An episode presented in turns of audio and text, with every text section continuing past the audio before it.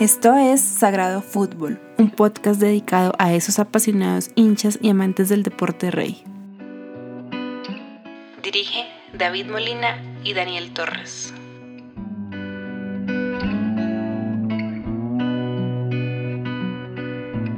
Hola, ¿qué tal? ¿Cómo están? Bienvenidos a un episodio más de Sagrado Fútbol. En este nuevo episodio hablaremos de la actualidad de las tres principales ligas europeas, la Premier League, la Serie A y cerraremos con la Liga Española. Empezamos.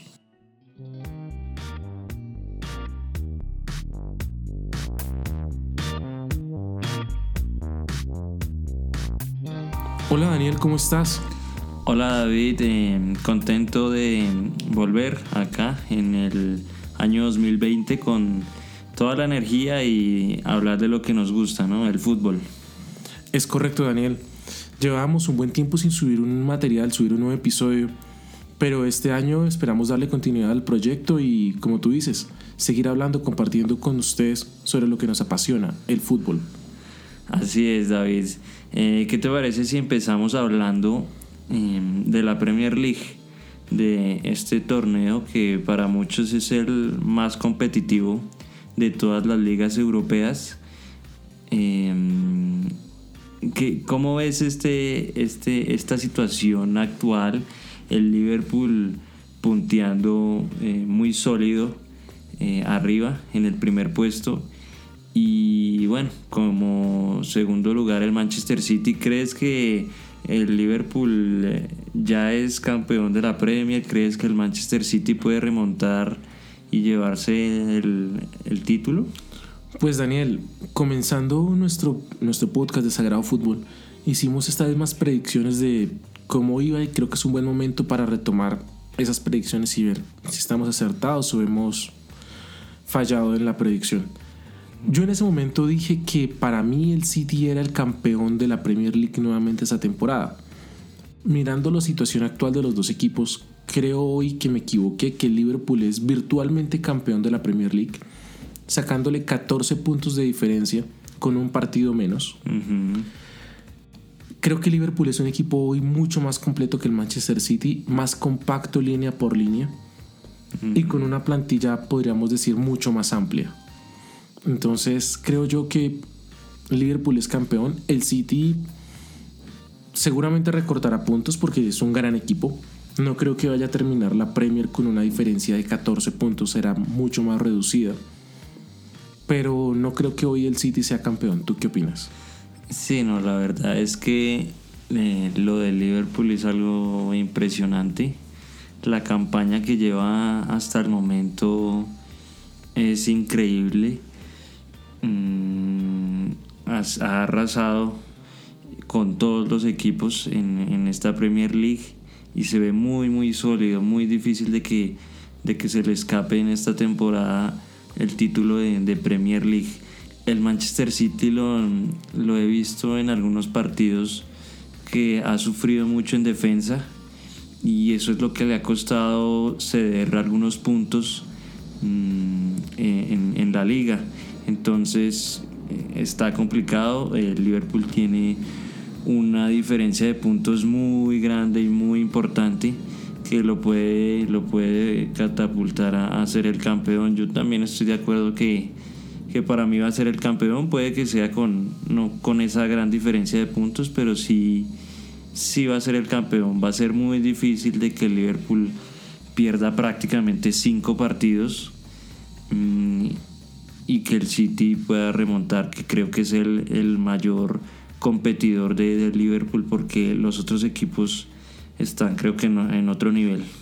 Sí, el Leicester que ha vuelto a dar una sorpresa esta temporada, que se encuentra actualmente en la tercera posición, no creo que pueda permitirse un campeonato tan largo y de tanto desgaste y como tú mencionaste al principio muy competitivo como es la Premier para aguantar al final, por lo menos para luchar por ese segundo puesto frente al City. No lo veo así. Creo que la situación del Chelsea es una situación bueno, es otra liga, la del Chelsea, la de los equipos de ahí para abajo. Mm.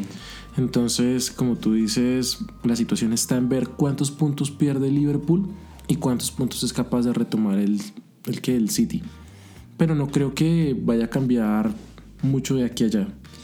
Ajá, sí, igual esto es fútbol y más aún esto es Premier League. Entonces, eh, la verdad que sentenciado no, no hay nada hasta, hasta que se grite campeón y hasta que matemáticamente el Liverpool sea, sea el campeón.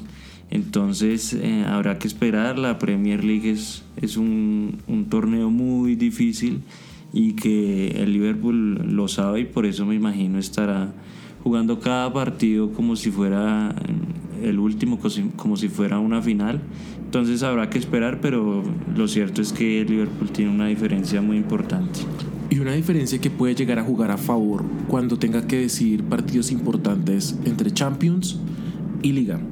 Porque como tú bien dices, son perder cinco partidos, pero puede darse la licencia de jugar con una nómina mixta en Premier y de pronto aspirar a Champions también. Claro, e-, es buenísimo la, la situación del Liverpool, mm, porque me imagino yo también quiere aspirar a, a, su, a su título en Champions League. Entonces, eh, tener ahorro de puntos en, en, la Premier es una gran noticia para, para Liverpool. Pero también lo podemos ver desde el punto de vista del Manchester City, en el que verse tan lejos del campeón, del virtual campeón en este momento, puede hacer que siga cediendo puntos en pro de la Champions. Claro, claro, puede suceder.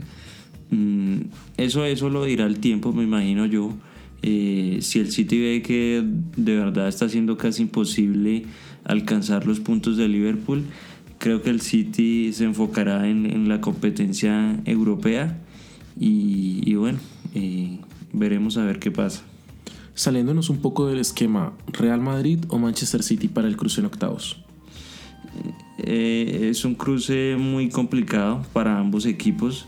Me parece que hace el año pasado eh, el City llegaba en mejores condiciones que el Real Madrid, pero actualmente veo que el Madrid está eh, engranando más, que está teniendo un juego mucho más sólido y eh, por el contrario, veo que el Manchester City está un poco más vulnerable en defensa. Entonces, mm, quizá la balanza se, se, inclinó más hacia, hacia el, equipo español. Pero igual no deja de ser un, un partido parejo y un partido que, que puede eh, cualquiera de los dos equipos ganar. Perfecto, Daniel. Gracias por tu opinión. Pasemos ahora a la Serie A, la Serie A que tiene un integrante ahorita luchando por la punta, no digamos nuevo, pero sí sorpresivo, como lo es el Inter, porque tradicionalmente la Juventus ha arrasado, aplastado en esa Serie A. Y hoy se encuentra con un serio candidato y serio opositor al título. Sí, eh, el Inter ha tenido muy buena campaña en la Serie A. Eh, hasta hace la fecha pasada eh, se dio puntos y dejó a, Juventus dos puntos por encima de, Inter.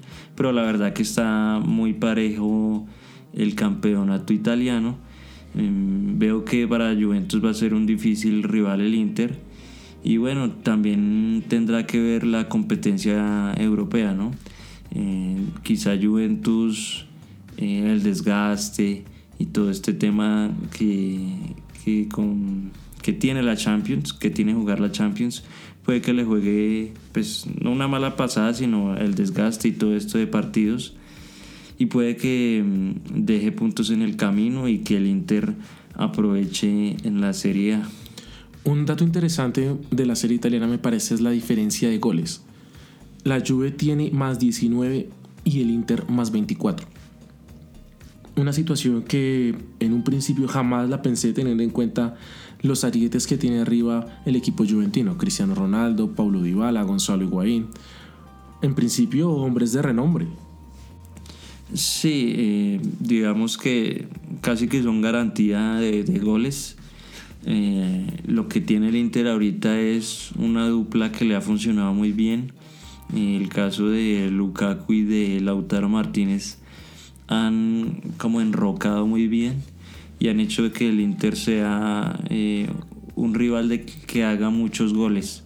Entonces eh, está haciendo competencia, una competencia bonita para Juventus que, que la verdad en, en, la serie había dominado por muchos años, ¿no? Un Lukaku que se ha potenciado con Conte, y un Lautaro Martínez, un argentino que ha despegado impresionantemente y que incluso se habla de posibilidades de llegar al Barcelona. Sí, la verdad que es un, es un jugador que tiene un potencial muy grande, se nota que tiene una calidad, que tiene mm, mucho talento, mucho dominio para definir. Eh, es un jugador muy joven, entonces, y que ya tenga todo este, todos estos conocimientos y todo este talento, eh, habla muy bien de él. Eh, igual no creo que el Inter lo suelte así, así de fácil. entonces, bueno, veremos a ver qué pasa. Es correcto. Pasemos a nuestra tercera liga, tal vez la más importante y la más escuchada por nuestra audiencia, que viene siendo la liga, la liga española con Barcelona, Madrid y Atlético. ¿Quién sale campeón? Sí, digamos, esa discusión eh, viene desde hace los más recientes años entre estos tres equipos son los que más eh, opciones tienen de, llevarse el título de liga eh, está muy parejo, está muy parejo y es difícil predecir un campeón. Pero bueno, la verdad es que el Barcelona en los últimos años ha dominado la Liga de España. Mm, el Real Madrid eh, ha triunfado sobre todo en, la Champions League. recordemos que pues la Liga Española es un, el torneo de la regularidad, ¿no? y siento yo el Barcelona ha sido lo más regular en los últimos años. Mm, habiendo pasado la mitad del torneo, eh, Barcelona y Real Madrid igualan en puntos con 40 y el Atlético de Madrid está a 5 puntos. Al igual que el Sevilla. Exacto. Entonces hay, hay muy, muy puntos de diferencia, entonces está muy apretado. La verdad veo que el equipo de Zidane quiere ganar la liga. y también es uno de los objetivos de, del club eh, blanco. Entonces eh, está complicado, bien difícil dar una predicción, David. Sí, pero coincido contigo en el sentido de que siendo el torneo la regularidad, entraría a mirar los antecedentes y Barcelona es un equipo más confiable en un largo periodo de tiempo. En momentos puntuales el equipo de Zidane ha demostrado que es más fiable que el Barcelona. Recordemos las eliminaciones recientes entre la Roma y el Liverpool del equipo culé.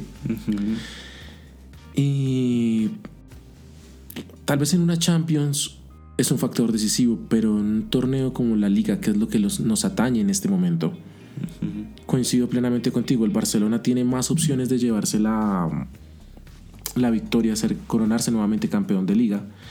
El Real Madrid, sin embargo, creo yo que esta temporada se armó específicamente para aguantar un torneo largo.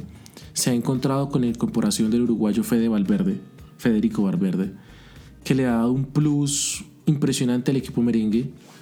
Pulmones, juventud. Yo creo que el muchacho, mientras no se lesione, le puede aportar mucho al equipo merengue, darle un descanso a Casemiro y aguantar muchas, muchas, muchas fechas. Pero pues está por verse. Sí, ha sido, ha sido un descubrimiento. Ese jugador muy importante le ha dado eh, muchas eh, satisfacciones, muchas, eh, mucha ayuda en el medio campo al, al Real Madrid. Y bueno, veremos a ver cómo se desenvuelve esta liga. Mm, habiendo usted, David, hablado de, del torneo de la regularidad, entonces el Atlético de Madrid casi queda como descartado por lo irregular que ha sido el Atlético de Madrid. Para mí el Atlético de Madrid es un equipo que a principio de temporada tenía todas las opciones de competir contra un Real Madrid o contra un Barcelona, pero que ha contado con el infortunio de la lesión de Diego Costa y más allá de un Morata no ha tenido otro ariete que, que despegue en la forma en la que se esperaba. Joao Félix sigue siendo un jugador de momentos, de jugadas, pero que no ha logrado dar ese salto en continuidad que es lo que exige un torneo como la liga. Entonces, teniendo en cuenta eso, yo creo que hoy el Atlético de Madrid está un paso por detrás de esos dos grandes. No descartado, porque como bien lo dijiste antes, esto es fútbol. La diferencia son cinco puntos. La diferencia son menos de dos partidos. Ajá, sí. Entonces, creería yo que el Atlético de Madrid y que se habla de una posible incorporación de otro 9 con la llegada en un futuro, una posible llegada de Cavani que ojalá se le diera al equipo colchonero, podría cambiar un poco el rumbo. Porque pues no veo a Barcelona ni a Real Madrid tan supremamente confiables o tan superiores. Lo del Atlético es más falta de gol. Sí, eh, quizá esa búsqueda del delantero uruguayo obedezca a que eh, Joao Félix, digamos, no ha cumplido con las expectativas o, no ha rendido como, como quiere eh, que rinda el, Atlético de Madrid. Entonces esa búsqueda es un delantero mm, tremendo que la verdad eh, sería grandioso para, para el equipo colchonero. Hablando un poco de Atlético y Real Madrid, ¿Qué te parece, Daniel, que el campeón de la Supercopa de España no sea ni el campeón de la Liga ni el campeón de la Copa? Sí, es algo, es algo extraño, ¿no? Es un nuevo, eh, una nueva metodología que están implementando. Un poco extraña, ¿no? Me parece atípico que si se llame Supercopa y se tenga que definir originalmente entre el campeón de Copa y campeón de Liga, la gane un equipo como el Real Madrid, que no digo que no la gane merecidamente porque lo demostró en el campo, la gana bien. Pero digamos que sí es atípico que ni campeón de liga ni campeón de copa obtengan el título. Quizá por temas económicos, por ser digamos más eh, apasionante o quizá un torneito más largo. Y bueno, pues así se dio y el, el Madrid eh, fue el campeón.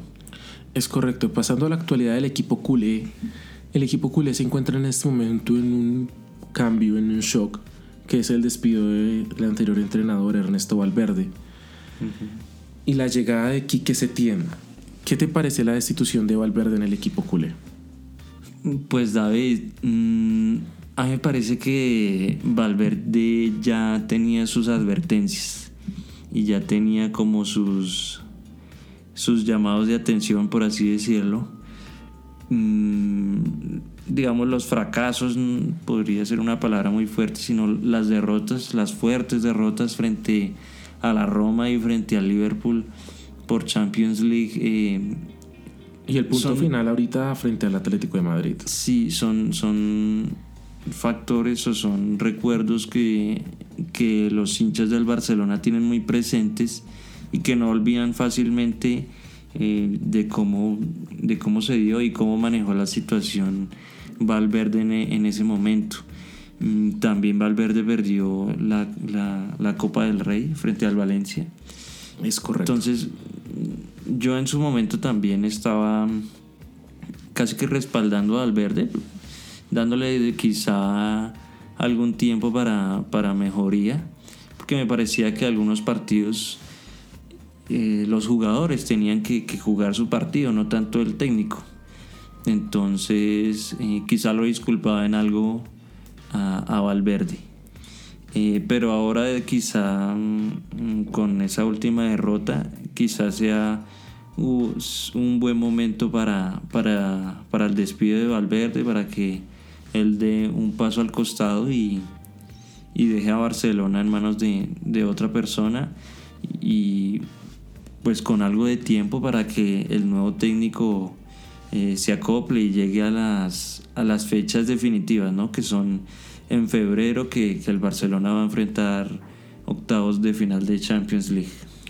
Coincido contigo cuando dices que los jugadores tienen que hacer su partido, que no son decisiones técnicas. Y apelando a eso, me voy al último partido al que causó el despido, de la Supercopa frente al Atlético de Madrid. Creo yo que en ese partido el, Real, el, el Barcelona es superior al Atlético de Madrid en un 80% del transcurso del partido, un equipo que jugó muy bien, entramos, rozó la excelencia. Y los errores para mí no son del entrenador, son de los jugadores, como bien tú lo has mencionado. Se me hace un poco feo y fuerte despedir a un entrenador como Valverde, un entrenador de élite, después de errores que desde mi punto de vista no son técnicos. Pero tal vez como tú mencionas, la acumulación de esas derrotas muy puntuales fue lo que motivó al Barcelona y el temor nuevamente a caer en, instancias decisivas. A que se vuelva a repetir esas, esas situaciones tan, tan feas para sí, tan lamentables que vivió el Barcelona y los hinchas del Barcelona mm, en esas fuertes derrotas frente a la Roma y frente al Liverpool. Quizá por eso eh, quieran prevenir y quieran eh, que no se vuelva a repetir y por eso pues rescinden de, de, de Valverde. Tienes razón, Daniel. Creo que el miedo es lo que motiva al equipo culé a, a rescindir el contrato de Valverde y pues queda desearle lo mejor a Valverde y también lo mejor a Quique Setién. Daniel, muchísimas gracias por estar con nosotros en un programa más. Esperamos que lo hayan disfrutado, que sea agradable y esperamos encontrarnos en una próxima oportunidad. A ti David, gracias y bueno, un placer para mí retomar este proyecto y hablar eh, de fútbol.